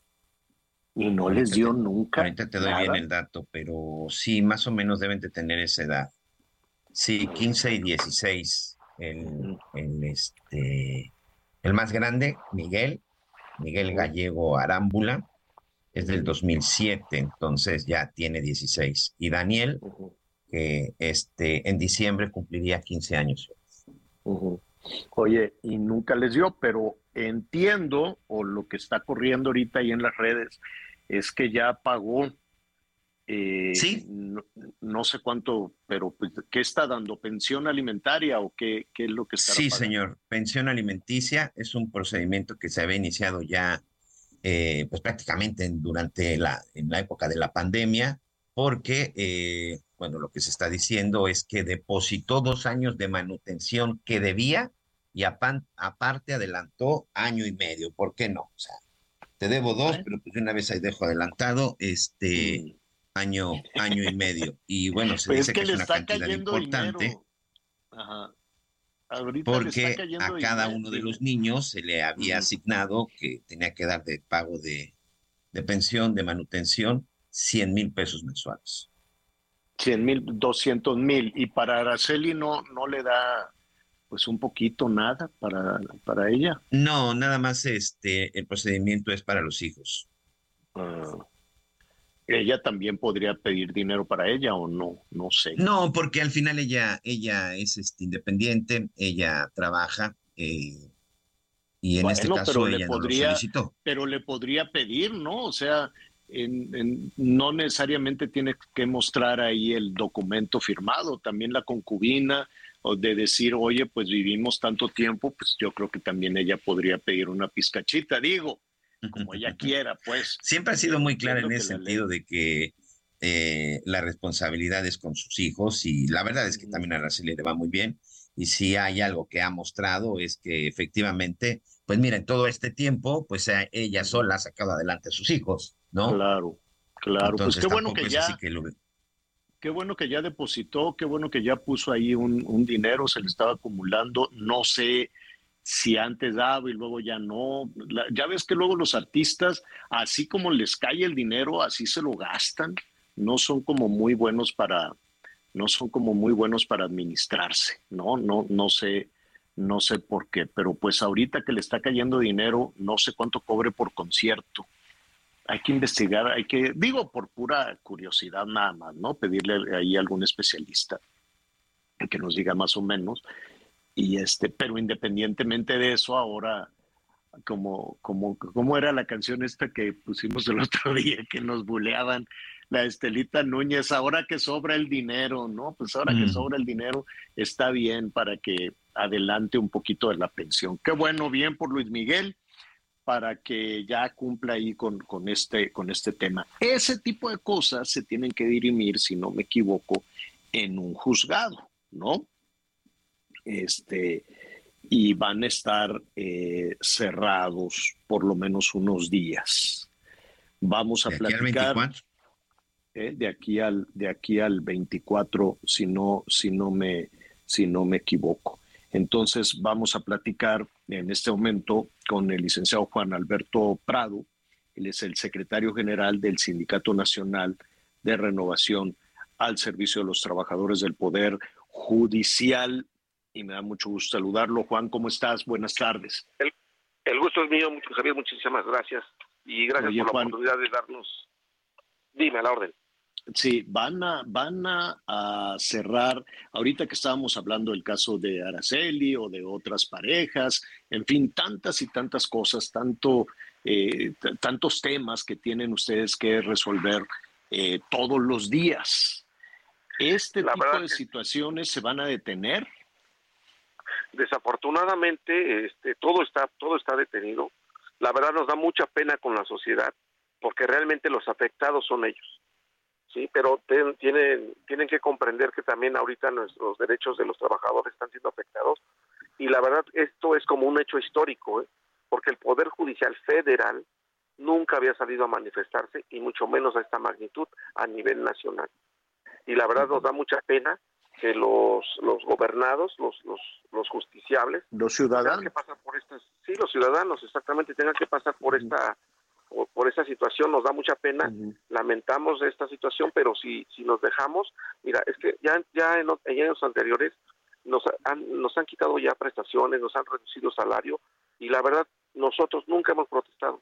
Pero ahorita si, si con estos fideicomisos que van a recortar y, de lo que de la mala información, porque también no tenemos nosotros exactamente cuáles son los lo qué tanto nos va a perjudicar, pero pero realmente la Suprema Corte de Justicia sacó un comunicado eh, a todos los trabajadores en su computadora les apareció el aviso, compañeros, eh, los fideicomisos sí afectan sí afectan a su salario, solamente nos, nos alertó de manera inmediata.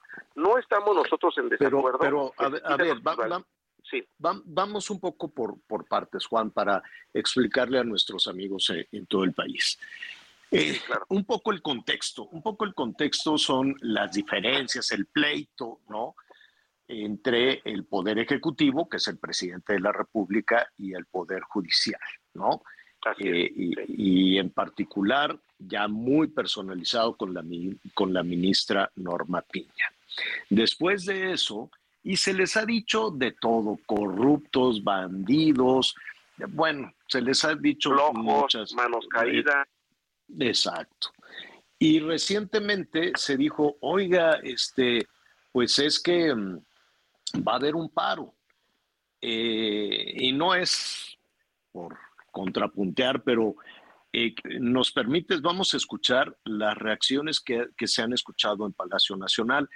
Atención, antes de ponerlo, en Palacio Nacional se ha insistido en que se quitaron estos, em, ¿cómo se llama? Fideicomisos, que es una cantidad enorme de dinero, porque eran privilegios para unos poquitos, eran privilegios para los, para los ministros. Escuchemos entonces la, un poco de la referencia. Claro. Nada, la verdad, no exagero hasta salimos ganando, porque solo están ahí para liberar a delincuentes del crimen y delincuentes de cuello blanco. ¿Y cómo se van a dirimir las cuestiones de justicia de las personas? Es que no imparten justicia. A ver, pues es seria esta, esta acusación. seria. salimos ganando. O sea, si no hay poder judicial, salimos ganando no hacen nada, no trabajan y están a favor del crimen organizado. Exacto, es una acusación muy seria y si te das cuenta, de verdad, desde que inició el gobierno, sus primeras palabras de señor presidente, lo digo con todo respeto, dijo, voy a acabar con el Poder Judicial. ¿Por qué? No sabíamos, pero nosotros, sinceramente, somos institucionales, no pertenecemos a ningún partido político y nosotros nos dedicábamos a trabajar. Eh, ya en las mañanas se venían ataques, ataques, ataques a la Suprema Corte, ataques al Consejo y ataques a los mismos servidores públicos y nosotros callados. Muchas veces los propios trabajadores de base y, secretarios de estudio y cuenta fueron atacados afuera de la Suprema Corte de Justicia por simpatizantes de, del gobierno actual. Y la verdad tampoco se dijo nada ni se decía nada, de verdad porque los trabajadores del Poder Judicial sí nos diferenciamos en alguna manera de las demás instituciones porque porque para poder pertenecer al poder judicial de la Federación se requiere primero ser licenciado en derecho y después del bolsillo del trabajador nace estudiar especialidades, maestrías, doctorados. Sí nos capacita el poder judicial de alguna manera en algunos en algunos temas, pero realmente los, las maestrías y doctorados son por mutuo propio del trabajador. ¿Y por qué? Porque nosotros realmente realizamos un trabajo de excelencia de excelencia. Todos los recursos, por ejemplo, como, como tú mencionabas hace rato, de los, de los, de algún divorcio, de alguna pensión, de todo eso, primero se lleva en el Tribunal Superior de Justicia del Foro Común. Y el último recurso que tienen los gobernados es en el Poder Judicial de la Federación. Es la última instancia. De aquí ya no hay vuelta atrás. Hasta aquí se queda el asunto. Y por eso muchas veces se concede el amparo por violaciones al procedimiento, por miles de cosas. Pero evidentemente porque es la última instancia y aquí es donde se determina el todo. ¿sí? Entonces, por eso te, digo, la verdad es que me gustaría que, algún funcionario de los que han atacado tan, tan fuertemente al Poder Judicial, me gustaría que un solo día estuvieran trabajando y te, aseguro que no lo aguantarían. Yo tengo más de 27 años en el Poder Judicial de la Federación, empecé desde abajo, incluso te, digo 27, pero tuve dos años de meritorio, meritorio sin ganar un, solo peso. Venía yo a hacer una labor y apoyar y ayudar. Entonces, no se nos hace justo, la verdad, la, la denostación que nos, se nos hace a nosotros como servidores públicos y como te repito, te, decía, jamás, eso es histórico, jamás nos dijeran lo que nos dijeran, siempre estábamos nosotros eh, dedicados a nuestro trabajo. Y tenemos, tenemos hora de entrada, pero nunca hora de salida. Dicen en el Palacio, en el Palacio Nacional, Juan, que no están en riesgo, que es mentira, que no están en riesgo los, eh, los eh, pues no solo los, los ingresos, sino las prestaciones de las trabajadoras y trabajadores del Poder Judicial. Claro, mira, tan están en riesgo que si no, la Suprema Corte no hubiera mandado ese comunicado a los trabajadores. ¿Y por qué? Porque se está cubriendo de alguna manera, porque nosotros como, al menos yo como sindicato, que la verdad tengo poco en el sindicato que tengo apenas del 2019, eh, ya hemos pedido un aumento salarial porque tiene más de 20 años que no tenemos un solo aumento. Al contrario, nos han quitado, nos han reducido prestaciones. Entonces, nosotros hemos solicitado ese, ese, aumento y nos, y nos contesta la autoridad, no hay presupuesto, no hay presupuesto. Entonces ahorita, si nos reducen el presupuesto, si, si quitan los fideicomisos, nos vamos a regresar como al 2015, ¿sí? con el presupuesto que se tenían, y entonces menos, menos trabajadores y de verdad que lo que siempre hemos pedido nosotros es mayores órganos jurisdiccionales y mayores funcionarios porque de verdad el trabajo está es demasiado trabajo y, no es que nos tardemos en resolver. ¿Están en, paro? ¿Están en paro? ¿Van a eh, continuar en paro? Estamos pues, en paro. Así es, estamos en paro, pero yo este desde el día que se venía a venir esto, desde el día domingo, yo solicité a la Suprema Corte de Justicia y al Consejo de la Judicatura Federal tomaran las medidas para que por lo menos, lo, más bien, no por lo menos, que fuera necesario el, el, la justicia para quien lo necesite de los asuntos urgentes. y mm. Entonces, si alguna persona ahorita de algún gobernador tuviera un problema que fuera urgente, el Poder Judicial está atendiendo a la ciudadanía. Sí, sí, lo entiendo. algo, algo, algo, urgente como qué, que puede ser muy urgente para abrir las puertas de a la, a voy a ser muy absurdo y no es tan urgente esto, pero realmente en el Poder Judicial se toma como objeto. El, alcoholímetro. Una persona es detenida por el alcoholímetro y en ese momento es remitida al juez y después del juez lo mandan al torito. En ese momento sus abogados presentan un amparo y nosotros tenemos menos de 24 horas para poder acordar todos todo su demanda de solicitud de amparo y después mandar al actuario para ponerlo en inmediata libertad. Ese es un asunto, un ejemplo así de los clásicos, digamos, que son urgentes. Otro, que alguna persona necesite servicios médicos urgentes y que esté en algún hospital y que diga no me quieren atender, entonces acude al juicio de amparo y se concede la suspensión en menos de 24 horas, el actuario se presenta y obliga a, a las autoridades a cumplir en ese momento para que se le dé atención médica al ciudadano. Por eso es muy importante que los ciudadanos entiendan cuál es la verdadera función del Poder Judicial de la Federación y que no confundan, porque aquí lo único que impartimos es justicia. Las leyes ya están hechas. Dicen, es que dejan libres a los delincuentes, lo, que sea. Nosotros no hacemos las leyes, las leyes las hace el legislativo. Nosotros solamente las aplicamos y las llevamos a cabo. Es más, cuando se, se equivocan en alguna ley, también pueden venir a acudir a, acuden al juicio de amparo para declarar inconstitucional alguna ley. Estamos platicando con el licenciado Juan Alberto Prado, secretario general del Sindicato Nacional de Renovación de los Trabajadores, a trabajadores del Poder Judicial. Em, a ver, van a estar en paro, va a haber una marcha, eh, o, por lo menos así fue convocada, una marcha el domingo. Yo tendría rápidamente dos, dos cuestiones básicas que preguntarte. Uno, si no les hacen caso con este paro, llegamos al 24 de octubre y no pasó nada, hacen la marcha y no pasa nada y les dicen, pues por nosotros mejor que desaparezca el Poder Judicial, ¿qué harán? Ahí viene la incongruencia de todo al final de cuentas, porque tendremos que actuar con, con, la legalidad, con la ley, con lo propio que ya los legisladores, eh, eh, legisladores este, realizaron para nosotros acudir al juicio de amparo.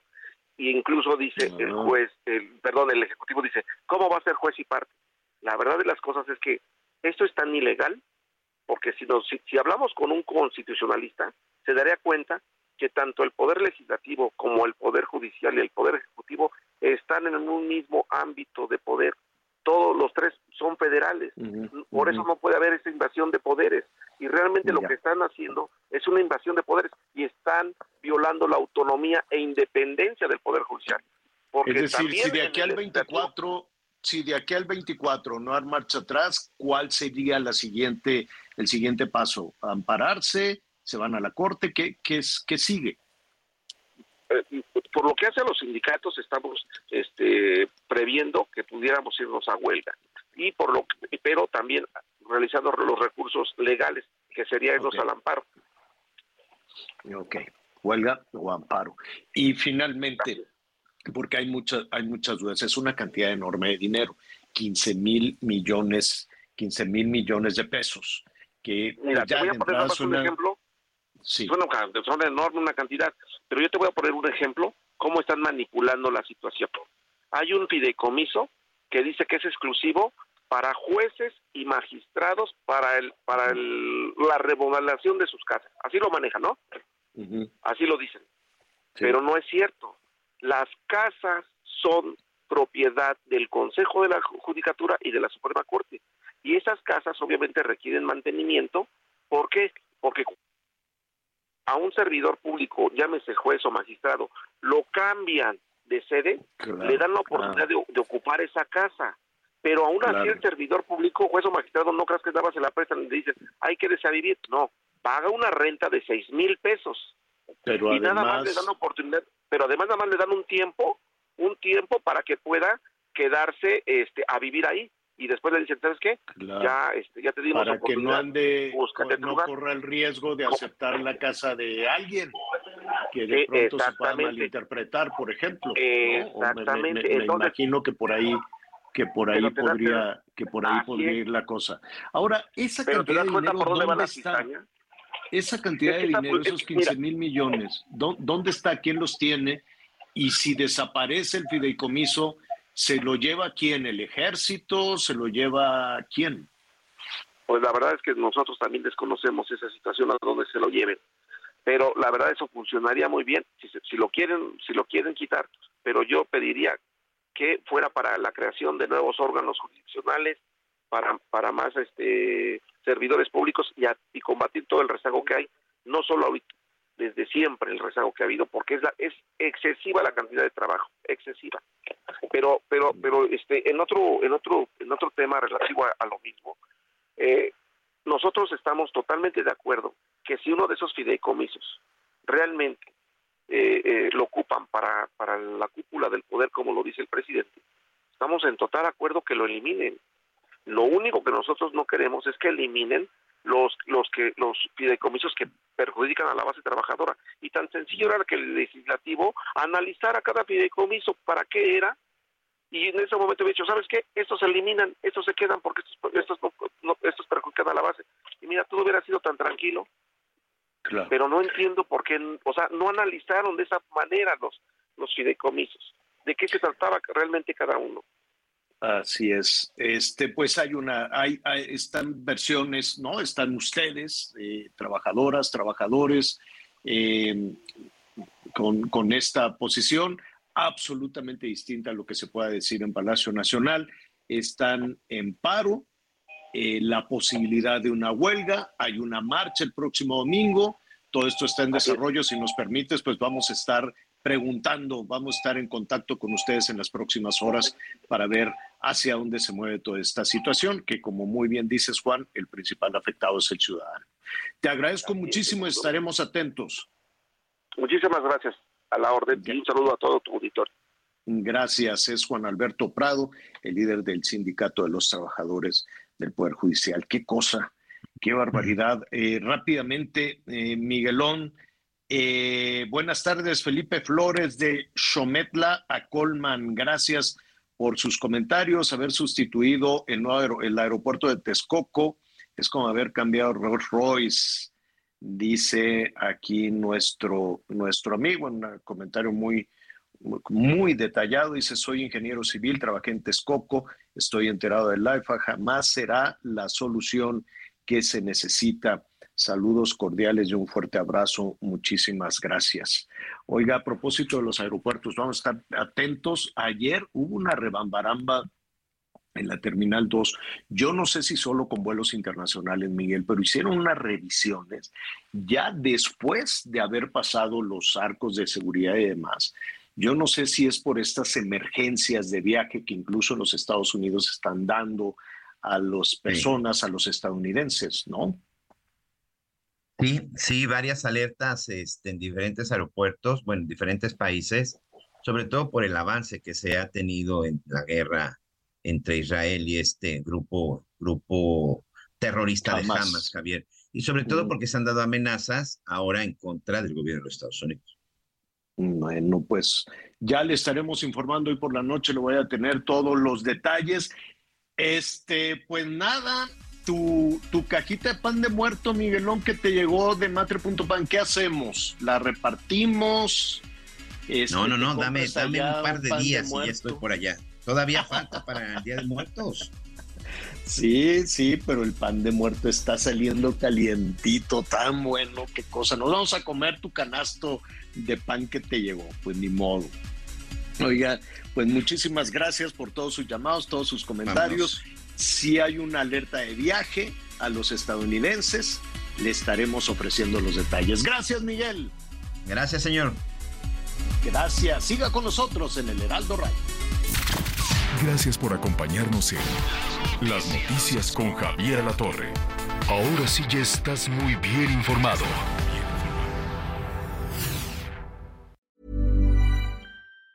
Tired of ads barging into your favorite news podcasts?